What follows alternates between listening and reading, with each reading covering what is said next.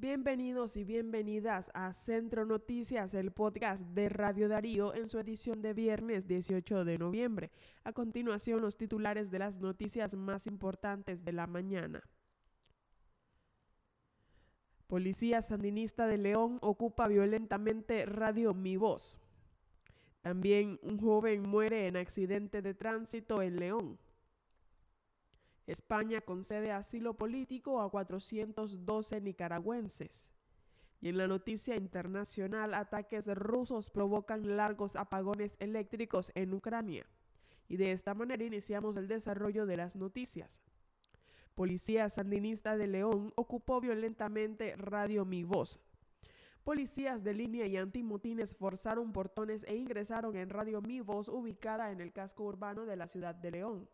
Radio Mi Voz transmitía a través de los 96.9 FM, pero está fuera del aire desde horas tempranas de este viernes 18 de noviembre. Las patrullas llegaron poco después de las 6 de la mañana. Allí se transmiten en vivo los noticieros independientes, en primicias y en titulares. Antes esos noticieros se hacían en línea, pero desde hace un mes los hacen en vivo, desde la cabina de la radio. El personal que estaba dentro salió antes de ser retenidos, informó una fuente cercana. Álvaro Montalbán, director de la emisora, fue detenido arbitrariamente en abril del 2018. Posterior a eso, las instalaciones de la radio han sido asediadas y vandalizadas. Al menos tres radios de esa localidad fueron suspendidas y otras emisoras fueron obligadas a cerrar espacios privados, entre estos el Canal 9 de Telecable. Y en sucesos, un joven muere en accidente de tránsito en León. Mario Luis Montalbán Martínez, de 28 años, murió este viernes al impactar con su motocicleta en la parte trasera del camión, placa M278-138 que estaba estacionado frente a la estatua El Indio en el barrio Sutiaba en la ciudad de León. El desdichado conducía la moto Pulsar placa M39230 e impactó en el camastro del vehículo que estaba aparcado en el lugar sin las debidas señales lumínicas. El occiso habitaba en el barrio 3 de julio de la ciudad de León. Dictan 10 años de prisión a sujeto que mató a su amigo.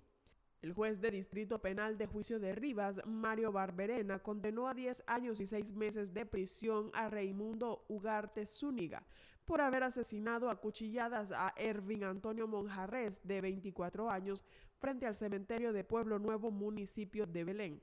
La fiscalía señala que Ervin Monjarres se encontraba en la caseta del cementerio de Pueblo Nuevo cuando Ugarte le propinó un golpe y luego le asestó una cuchillada en la tetilla izquierda y el abdomen privándole de la vida. En otras informaciones, España concede asilo político a 412 nicaragüenses. La Oficina de Asilo y Refugio del Ministerio del Interior de España ha otorgado asilo político a 412 nicaragüenses en lo que va del año lo que eleva a 2.194 la cantidad de resoluciones favorables emitidas desde el 2018, cuando inició la crisis sociopolítica desatada por la represión del régimen de Ortega. Datos de la OAR facilitados a la prensa digital nicaragüense indican que desde el inicio de la crisis, un total de 16.744 nicaragüenses han solicitado asilo en España. Entre el 1 de enero y el 31 de octubre de este año se habían recibido 1.773 solicitudes de protección internacional, un promedio de 6 por día, muy por debajo de las 11 peticiones diarias recibidas en 2021. Eurodiputado apadrina a Juan Sebastián Chamorro.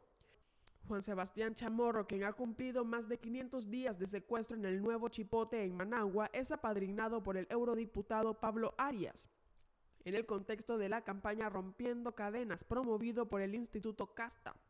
El reo de conciencia Juan Sebastián Chamorro lleva más de 500 días recluidos y 83 sin visitas de sus familiares, denunció el europarlamentario. Pablo Arias, quien es miembro del Partido Popular Europeo, denuncia que Chamorro está en una situación de indefensión total y que fue condenado ilegalmente a una pena de 13 años de prisión. Y en la noticia internacional, ataques rusos provocan largos apagones eléctricos en Ucrania. El operador de la red eléctrica de Ucrania apareció el viernes de cortes en el servicio durante varias horas mientras Rusia se centra en la infraestructura energética del país, con nuevos ataques de artillería y misiles que han dejado hasta el 40% de la población sin suministro, coincidiendo con el inicio del invierno.